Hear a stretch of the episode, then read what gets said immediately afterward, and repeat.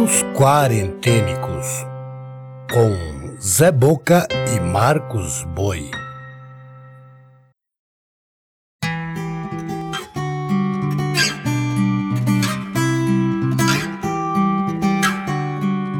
Olá, eu sou Zé Boca, contador de histórias. Esses são os contos quarentênicos, manifestações das inquietações de dois artistas eu e o músico Marcos Boi, em períodos de confinamento. Apresentamos pequenos conjuntos litero-musicais, agrupados de dois em dois, com textos em verso e em prosa, narrados, sonorizados e editados. A curadoria e narração são do Zé Boca, e a trilha sonora e edição final ficam por conta de Marcos Boi.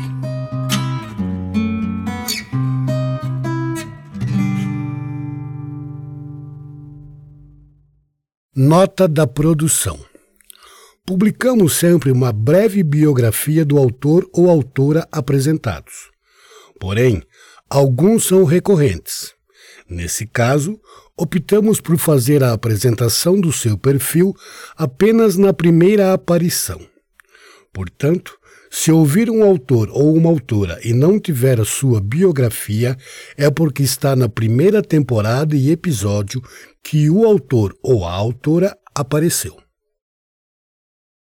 A seguir ouviremos Cacaso, pseudônimo de Antônio Carlos de Brito, poeta e letrista brasileiro. Depois de viver no interior de São Paulo, mudou-se aos 11 anos para o Rio de Janeiro, onde estudou filosofia e, nas décadas de 1960 e 1970, lecionou teoria da literatura e literatura brasileira na PUC Rio de Janeiro.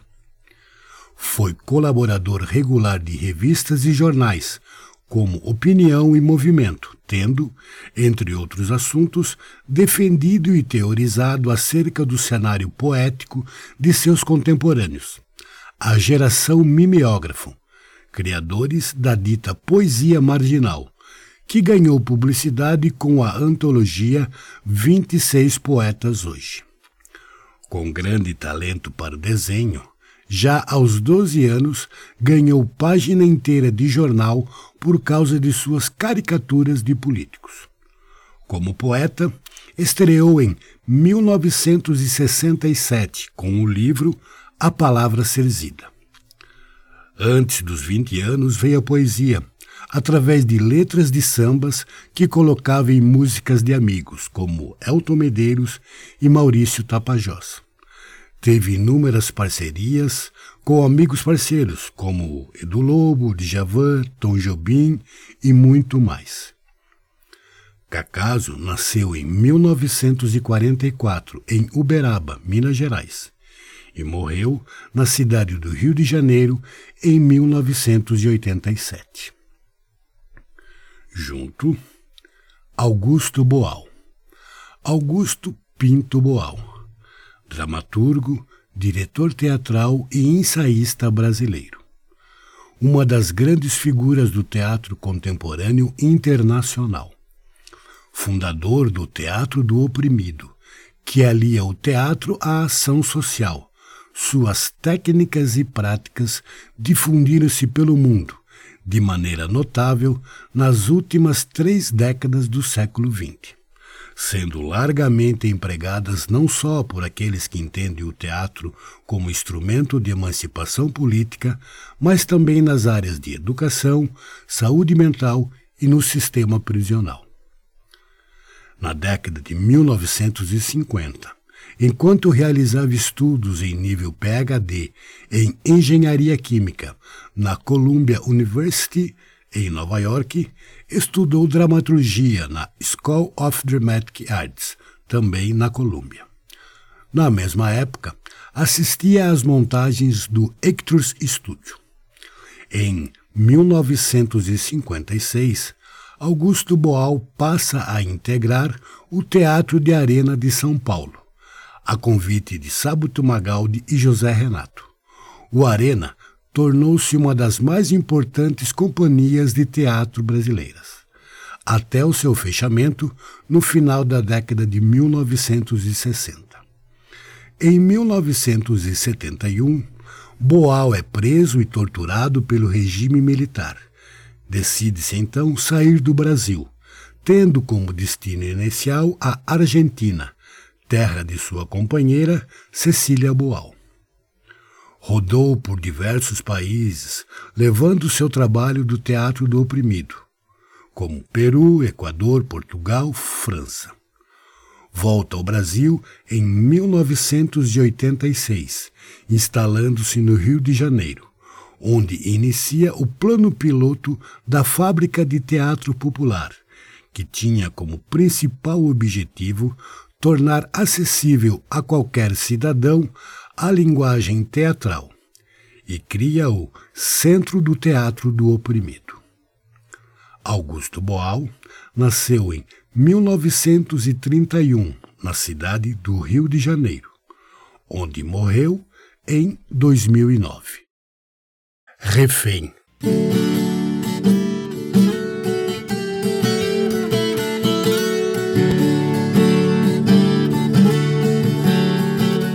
Eu sempre quis requebrar, só me faltou poesia. Eu nunca soube rimar, mas sempre tive ousadia. Nunca joguei o destino e nem matei a família. A minha sorte na vida se escreve com C cedilha. Eu nunca tive ideal, nunca avancei o sinal, nem profanei minha filha. Eu me perdi muito além, sendo meu próprio refém na solidão de uma ilha. Eu sempre quis acertar, só me faltou pontaria. Eu nunca soube cantar, mas sempre tive mania. Nunca brinquei carnaval e nem saí da folia. Nunca pulei a fogueira e nem dancei a quadrilha. Eu nunca amei a ninguém, nunca devi um vintém, nem encontrei minha trilha.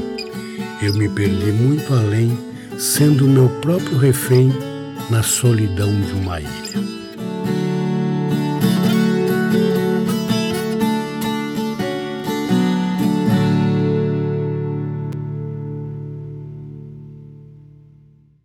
Cacaso em Mar de Mineiro, edição do autor. A Terra é redonda. Fragmentos.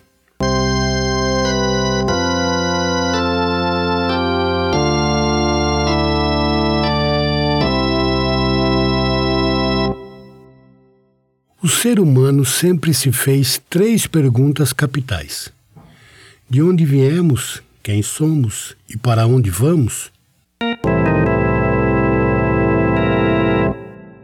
Essas três perguntas assustam, diante do infinito das respostas possíveis. Não houve começo nem haverá fim. Para evitar a vertigem do pensamento, foram inventados os dogmas que, mesmo absurdos e irracionais, explicam tudo de maneira bem simples, como as histórias da carochinha. O dogma tem uma vantagem. Não precisa ser explicado e muito menos provado. Tudo é assim porque é assim, sempre foi assim e sempre será, e não se fala mais nisso. Calem a boca e obedeçam. Na Idade Média, dois dogmas desempenharam um papel fundamental. A Terra, centro do universo, era quadrada, e nos seus quatro cantos anjos tocavam trombetas o dia inteiro e noite adentro. Hoje, diante da evidência dos satélites, já não se acredita mais que a Terra seja tão quadrada assim e os anjos recolheram suas trombetas e foram tocar em outras freguesias.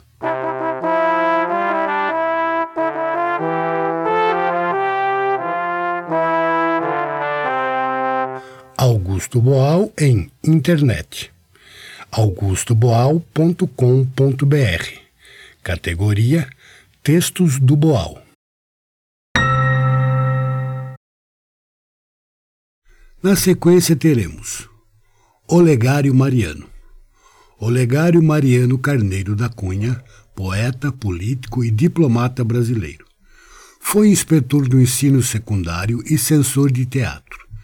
Em 1918, foi representante do Brasil na missão Melo Franco como secretário de embaixada na Bolívia. Foi deputado à Assembleia Constituinte de 1934. Em 1937, ocupou uma cadeira na Câmara dos Deputados. Depois foi ministro plenipotenciário nos Centenários de Portugal, em 1940. Delegado da Academia Brasileira de Letras na Conferência Interacadêmica de Lisboa para o Acordo Ortográfico de 1945 embaixador do Brasil em Portugal entre 1953 e 1954. Em 1938, em concurso promovido pela revista Fonfon, foi eleito Príncipe dos Poetas Brasileiros, em substituição a Alberto de Oliveira, detentor do título depois da morte de Olavo Bilac, o primeiro a obtê-lo nas revistas Careta e Para Todos, escrevia sob o pseudônimo de João da Avenida, uma sessão de crônicas mundanas em versos humorísticos. Ficou conhecido como o poeta das cigarras, por causa de um dos seus temas prediletos. Olegário Mariano nasceu em 1889 em Recife, Pernambuco, e morreu na cidade do Rio de Janeiro em 1958. Junto, Marcelino Freire. Marcelino Juvencio Freire, escritor e poeta brasileiro. Nascido no estado de Pernambuco, muda-se com a família para Paulo Afonso, Bahia, em 1969. Lá permanece por seis anos até voltar para Pernambuco e radicar-se na capital Recife, onde começa a fazer teatro. Em 1981, escreve os primeiros textos do gênero e participa juntamente com artistas plásticos e escritores do grupo Poetas Humanos, fundamental para sua formação artística. Ao longo da década de 1980, trabalha como bancário e inicia o curso de letras na Universidade Católica de Pernambuco, sem concluí-lo. Em 1989, frequenta a oficina literária do escritor Raimundo Carreiro e, dois anos depois, é premiado pelo Estado do governo de Pernambuco. Decide mudar-se para a cidade de São Paulo em 1991 e publica, de forma independente, seus dois primeiros livros, Acrústico, de 1995, e Era o Dito, de 1998. Em 2000, publica o livro de contos Angu de Sangue. Em 2002, Marcelino idealizou e editou a coleção Cinco Minutinhos, inaugurando com ela o selo Era o Dito Editora. É um dos editores da PSSP, revista de prosa lançado em maio de 2003, e um dos contistas em destaque nas antologias Geração 90, de 2001, e Os Transgressores, de 2003, publicadas pela Boitempo Editorial. Ganhador do Prêmio Jabuti em 2006. Marcelino Freire nasceu em 1967 em Sertânia, Pernambuco quando gravamos esse texto, está com 55 anos. Palavras a um desgraçado.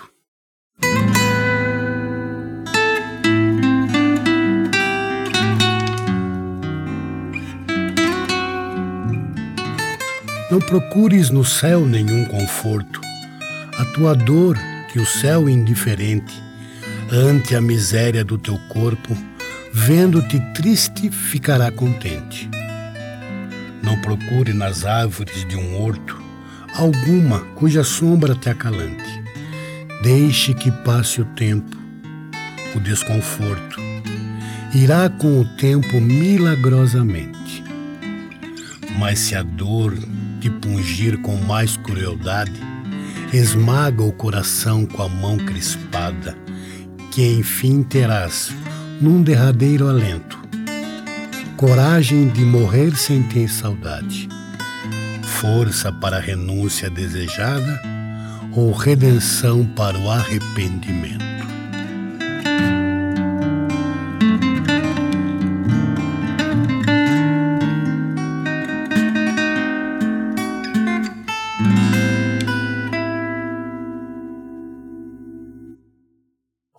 Olegário Mariano em Destino, editora Guanabara, original em 1933. Esquece. Fragmentos.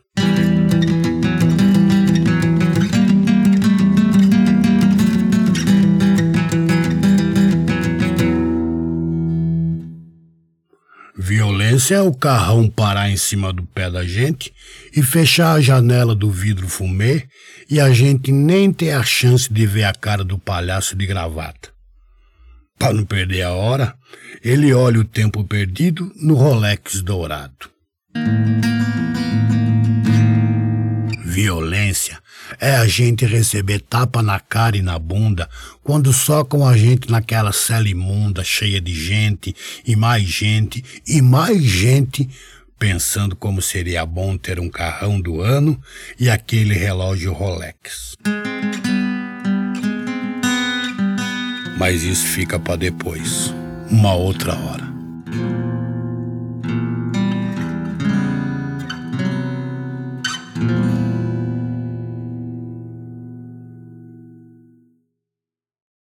Marcelino Freire em Contos Negreiros, editora Record. Encerrando o episódio, Paulo Leminski, que a breve biografia você encontra na temporada 1, no episódio 10. Junto, Jean-Paul Sartre, Jean-Paul Charles Aimard Sartre escritor, filósofo e crítico francês. Conhecido como representante do existencialismo. Acreditava que os intelectuais têm de desempenhar um papel ativo na sociedade. Era um artista militante e apoiou causas políticas de esquerda com a sua vida e a sua obra. Repeliu as distinções e as funções problemáticas e, por estes motivos, se recusou a receber o Nobel de Literatura de 1964. Sua filosofia dizia que, no caso humano, e só no caso humano, a existência precede a essência, pois o homem primeiro existe, depois se define, enquanto todas as outras coisas são o que são, sem se definir, e por isso sem ter uma essência que suceda à existência. Ele também é conhecido por seu relacionamento aberto que durou cerca de 51 anos com a filósofa e escritora francesa Simone de Beauvoir. Jean-Paul Sartre nasceu em 1905 em Paris, na França, onde morreu em 1980 contamos com a participação especial do músico Amon Siqueira.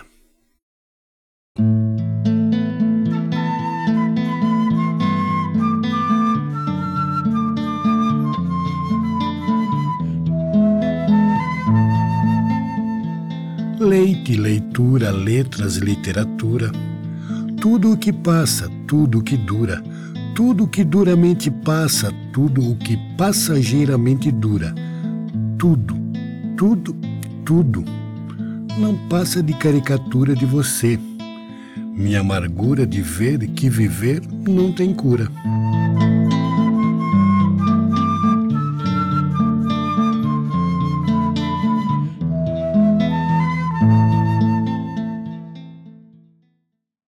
Paulo Leminski em o Ex-Estranho, editora Iluminuras. Que é literatura? Fragmentos, texto editado.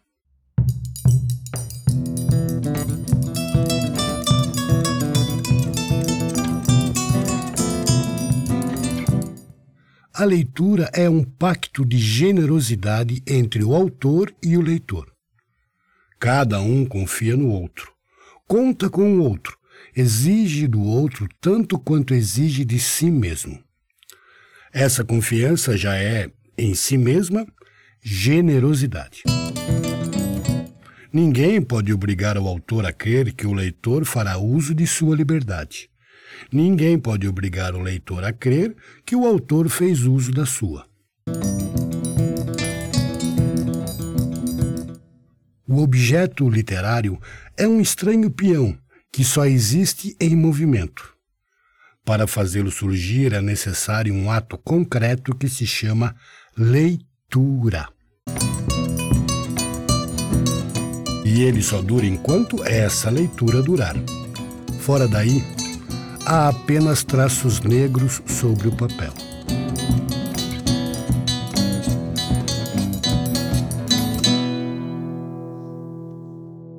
Jean-Paul Sartre em Que é Literatura? Tradução Carlos Felipe Moisés. Editora Ática.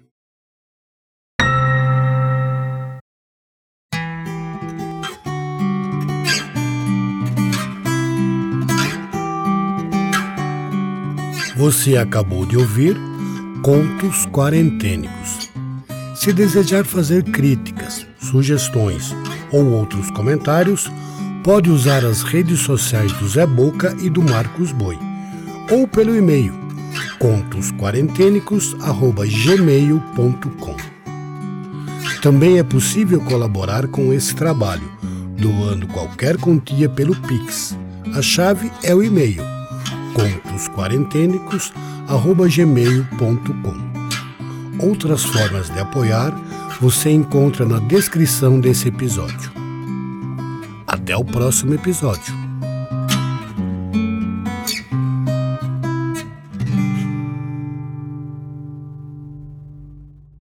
Contos Quarentênicos